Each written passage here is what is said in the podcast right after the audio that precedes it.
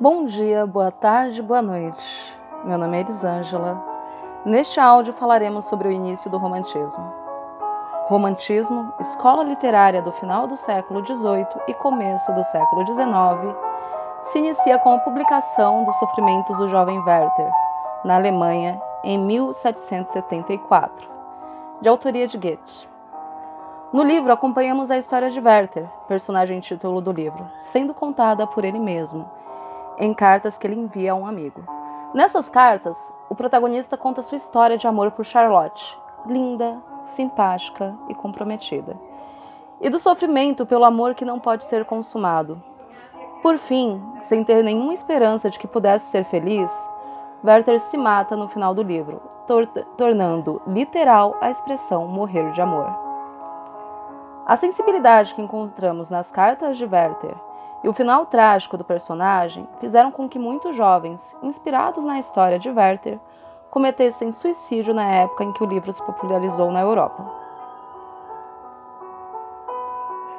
Por ser contado por meio de cartas, o livro é classificado como romance epistolar.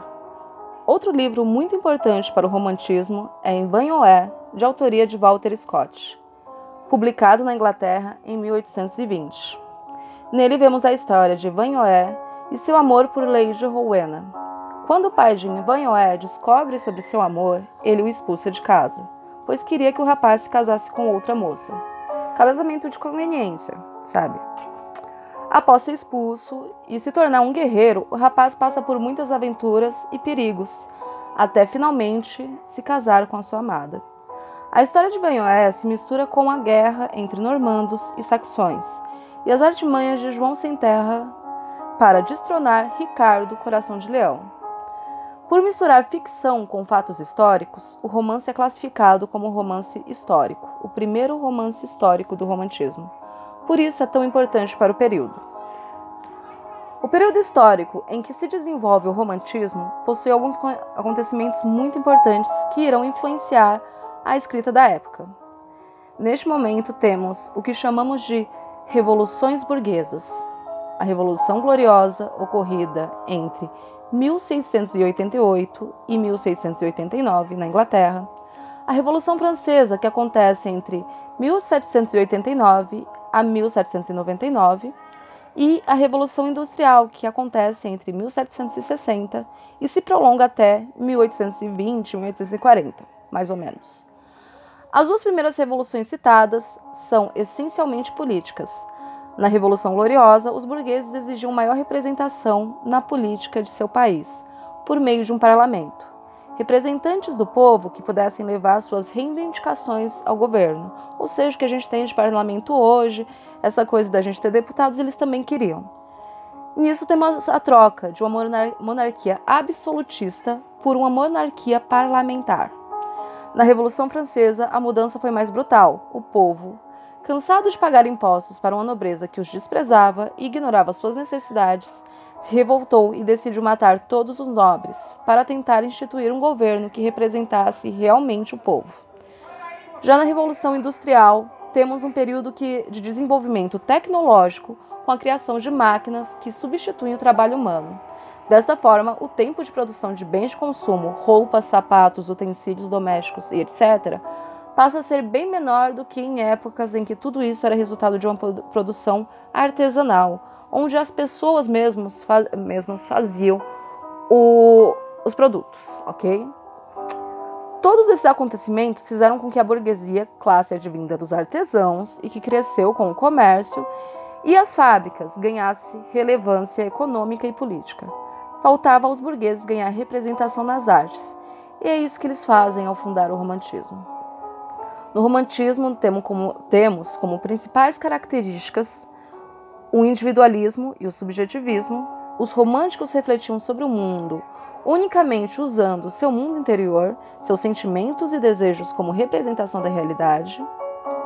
O nacionalismo, importante para a criação de uma identidade nacional e, consequentemente, histórias e lendas de seus países. Na Europa temos, nesse momento, o culto à Idade Média, uma tentativa de retorno ao passado do país para exaltar heróis históricos ou lendários, que contribuíssem com a criação de um passado heróico. Já no Brasil temos o indianismo, que na falta de um passado medieval, na falta de um passado medieval, cria personagens indígenas lendários com características semelhantes aos cavaleiros medievais, como moral cristã, ações e sentimentos semelhantes ao que era valorizado pelos europeus, criando assim para nós um passado heróico com elementos nossos. O culto à natureza, que além de trazer os elementos próprios de cada país, também se constitui de uma fuga das cidades e da corrupção. Para os românticos, a natureza e seus fenômenos são sempre relacionados ao mundo interior do, artista, principalmente dos sentimentos do poeta. Temos também o saudosismo. O romântico costuma expressar a saudade de sua infância, de sua pátria, quando está exilado dela, do passado que ele não viveu, sabe aquele passado bem antigo, o passado medieval que é trazido? Pois é. E de seus entes queridos. O sonho também é uma das características, é a criação de um, é, de um mundo pessoal idealizado. Outra, outra característica é a consciência da solidão, a forte crença de que são incompreendidos, como a maior parte dos adolescentes rebeldes de todos os tempos, não só de hoje, né? Também temos a idealização da mulher e do amor, a criação de uma aura de espiritualidade atribuída à mulher de seus sonhos e que sempre se distancia, sempre torna inatingível essa mulher do poeta apaixonado. O amor, nesse contexto, costuma ser um sentimento mais puro e sublime, mas sempre inalcançável. Dificilmente os românticos teriam um final feliz. Também temos o exagero, que junto com o desejo de fuga, a instabilidade emocional que acometia muitos os românticos, fazia com que vários românticos se entregassem a um sentimento de melancolia e solidão excessivas. Aos poetas que escreveram sobre esses temas atribuímos o nome de poetas da geração do mal do século. Esse termo é um termo que é cunhado em relação a essa coisa da instabilidade emocional, do desejo de fuga e dessa, dessa tristeza imensa que os poetas demonstravam sentir em seus poemas.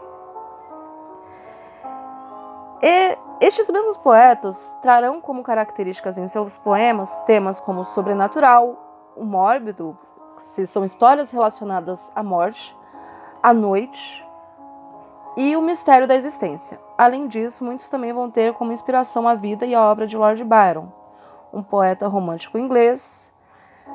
E essa inspiração, essa, essa influência do Byron na literatura a gente vai chamar de byronismo, que está associado à vida boêmia, cheia de vícios, e com, com características como o narcisismo, o egocentrismo, o pessimismo, o tédio e a angústia recomendando alguns livros que talvez sejam interessantes a vocês, é, eu queria falar livros e outras mídias. A gente tem Os Sofrimentos do Jovem Werther, do Goethe, que é muito bom, é, é muito importante para entender o romantismo. O poema Saudades, de Álvares de Azevedo. Álvares de Azevedo é um poeta romântico brasileiro que foi muito importante para o romantismo brasileiro. A gente tem o filme O Brilho de uma Paixão, que conta a história do John Keats, que é um poeta romântico inglês. E o livro, filme ou a série Orgulho e Preconceito, que é muito interessante para você ver o início da comédia romântica. E é isso, que o reino das palavras se abra a vocês e que a esfinge de Édipo os provoque.